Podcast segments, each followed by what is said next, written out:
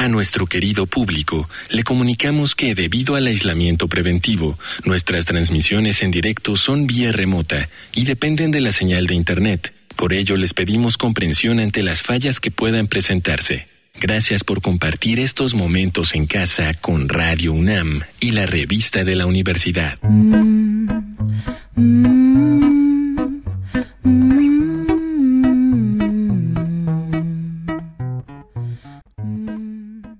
Bienvenidos al suplemento radiofónico de la revista de la Universidad de México. Yo soy Elvira Liceaga y el día de hoy vamos a platicar con Johannes Meurad. Él es antropólogo, es investigador en el Instituto Nacional de Antropología de Historia y ha investigado mucho el chamanismo, especialmente en los huicholes. Así que bienvenido, Johannes, ¿cómo estás? Hola, bien, bien, bien. ¿Y tú? Bien, muchas gracias. Pues estoy muy interesada en esta entrevista porque efectivamente, como lo platicábamos antes de entrar al aire, la magia, que es el tema de este mes, en la revista es muy poco antropológica, ¿no? Es muy poco científica. Entonces, bueno, lo primero que quiero preguntarte es, ¿por qué especialmente te has interesado tú como investigador en el chamanismo? Bueno, a mí me gusta mucho el tema de los rituales, vamos, amerindios. Y con eso, bueno, lo que antes se llamaba la cosmovisión y mejor ahora llamamos la cosmopolítica y la cosmología indígenas como antropólogo nunca sé si realmente es correcto hablar de chamanismo y, y bueno, magia también es una categoría muy problemática, ¿no? Siempre lo usamos como entre comillas, ¿no? Ya sabes, ¿no? Que somos un poco complicados con los conceptos. Lo que entendemos como magia viene mucho de la tradición occidental, ¿no? De, los, de la ciencia, vamos, renesantista, como de gente como el doctor Fausto, ¿sí? y bueno, Giordano Bruno, estos personajes, ¿no? Que eran como los que hicieron la revolución científica. Y yo creo que las, las prácticas indígenas hay que ver en su propia lógica, en su propia dinámica, y no hay que, o sea, la comparación con estas prácticas europeas es un poco problemática. Lo que se llamaba chamanismo, tal vez sí lo podemos llamar chamanismo, ¿no? Estoy actualmente participando en un libro donde sí dijimos que vamos a llamar chamanismo, porque tampoco no quiero complicar tanto las cosas, pero hay que, hay que deslindarse de, de, la manera como se ha trabajado tradicionalmente. Es que mucha gente conoce a Mircea Eliade, ¿no? Esas cosas. Yo, cuando yo empecé con los hucholes, yo inmediatamente fui muy crítico con todo eso, porque tienen un concepto de, de chamanismo muy problemático, ¿no? Como algo como muy antiguo, ¿no? Tienen la idea de que es como la religión original de la humanidad. O sea, y se imaginan que la gente antes, que los cazadores recolectores nunca cambiaron, siempre tuvieron la misma religión durante, vamos, milenios y hasta más, ¿no? Es como, eso es, es muy problemático, porque también son, eran sociedades muy diversas. Y, uh, y luego el chamanismo siberiano, pues es obviamente muy diferente al chamanismo amerindio y dentro del chamanismo amerindio hay muchas diferencias. Lo que creo que sí funciona es que las prácticas rituales amerindias tratan siempre con seres de la alteridad, ¿no? Que hay como, por ejemplo, los dueños, todos los seres que a veces llamamos también dioses en antropología, a veces son ancestros, animales, ¿no? Son, muchas veces son animales. Y entonces se trata de relacionarse con estos seres, ¿no? Y esta relación es complicada, vamos, ¿no? Necesita como, es mucho arte, por eso se, se ocupa un especialista ritual que es, podemos llamar chamán. Claro. Entonces, ustedes tratando de no usar la palabra chamanismo, pensarían más bien en rituales de una comunidad indígena en particular quizá también en un momento determinado de cierta cosmovisión, en la cual, y dime si lo estoy diciendo mal, estos grupos creen que con estas acciones se modifica la realidad. No tanto modificar, porque se trata de manejar relaciones. O sea, hay relaciones entre los humanos y todos esos seres que son importantes y que son difíciles de manejar hay mucho riesgo en, las, en estas relaciones, pero también son importantes, ¿no? Porque la, el ámbito de la alteridad es de donde viene la vida, viene vienen muchas cosas, ¿no? Las semillas, el agua, también el conocimiento. Se tiene que ponerse en contacto con este, con este ámbito. Nada más que mm, para una persona como común y corriente es muy difícil. Ahora, el chamanismo no es la única manera de ponerse en contacto, sino, por ejemplo, también las danzas. Es que en, en, en México, en los pueblos indígenas, siempre hay danzas. Y también esto se, se, se, analizan con este, en este marco, vamos de ponerse en contacto con los seres de la alteridad. Y ahí los danzantes realmente personifican esos seres, ¿no? Por eso tienen esos atuendos tan raros, ¿no? Y un poco exóticos, ¿no? Porque, porque personifican los seres de la alteridad que visitan el pueblo. Entonces, ese es el espacio también, pues siempre se trata de, de crear espacios de negociación con esos seres. Se dice que el chamán es un diplomático cósmico que arregla problemas, aunque nunca, o sea, siempre hay un status quo que no se puede modificar, ¿no? O sea, por eso no es, no, es, no es como la ciencia europea.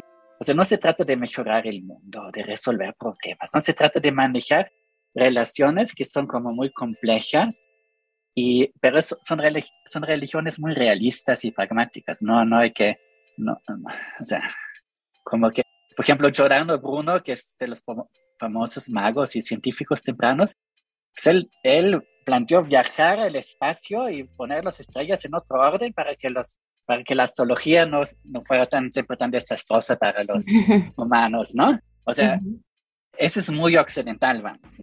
En una tradición amerindia se trata de dar a estos seres poderosos en sus lugares, negociar con ellos, engañarlos, manipularlos, hacer tratos, es mucho más, mucho más como la política real.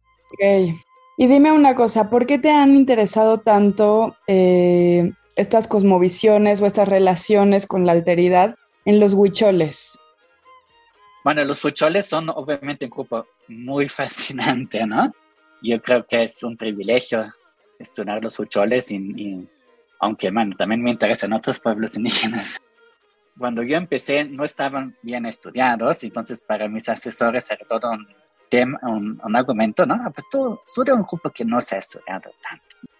Y precisamente porque dominaba esa antropología del chamanismo en los huicholes. En los 60, esto, la Sierra Huichola fue medio inundada así por hippies, que también escribieron como un tipo de antropología con sus experiencias y que fue son textos sumamente superficiales y realmente mal hechos en todos los sentidos. Entonces yo tuve mucho que hacer, ¿no?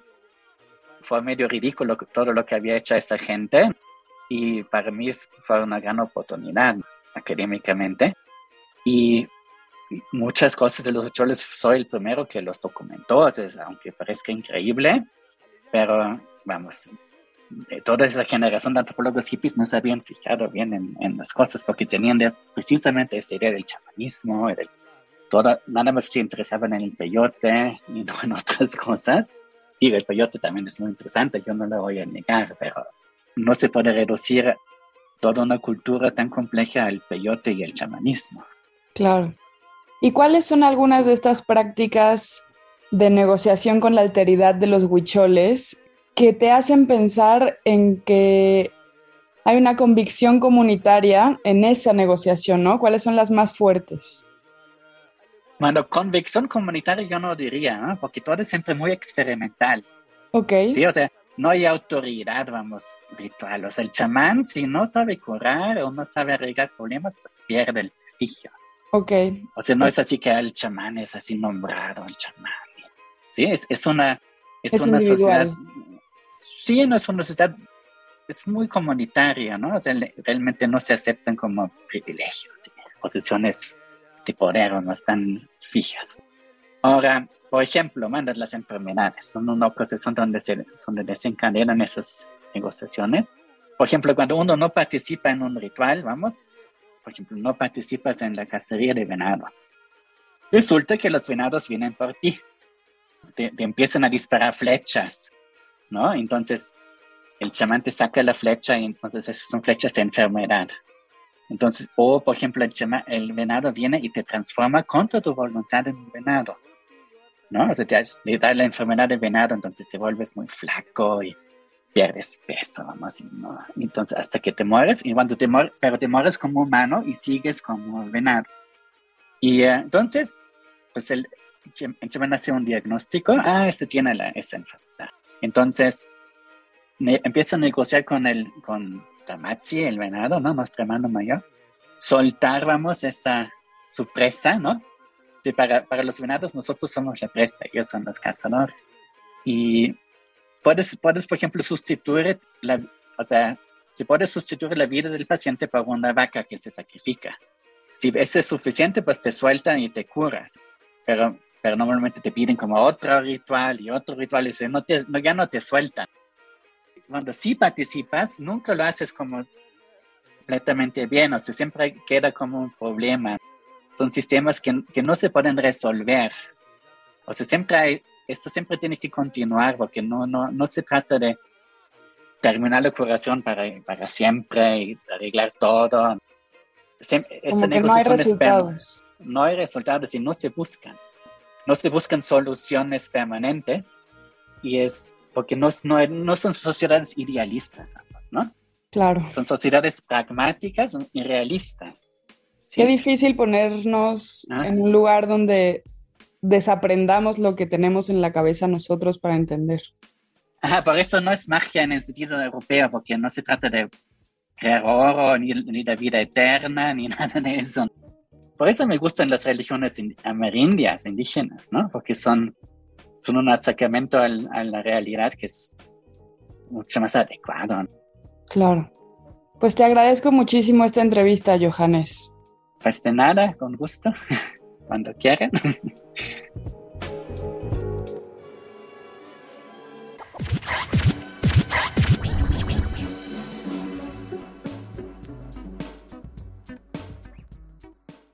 Hemos llegado al final del programa. Si quieren leer más sobre magia, les recomendamos los artículos Esto que ves aquí no es, de Coral Bracho, y Conversación psicopoética, una entrevista con Marian Costa, de Javier Raya. Ambos artículos se encuentran en el número de este mes de la revista de la Universidad de México. Pueden consultarla gratuitamente en www.revistadelauniversidad.mx. Y recuerden que pueden coleccionar nuestros números. Escriban a suscripciones arroba. En Twitter, en Facebook y en Instagram nos encuentran como revista-unam. Y sobre este programa pueden escribirnos a arroba shubidubi. Gracias a Denis Licea y a Yael. Yo soy Elvis Liceaga. Hasta pronto. Este programa es una coproducción de la Revista de la Universidad de México y Radio UNAM.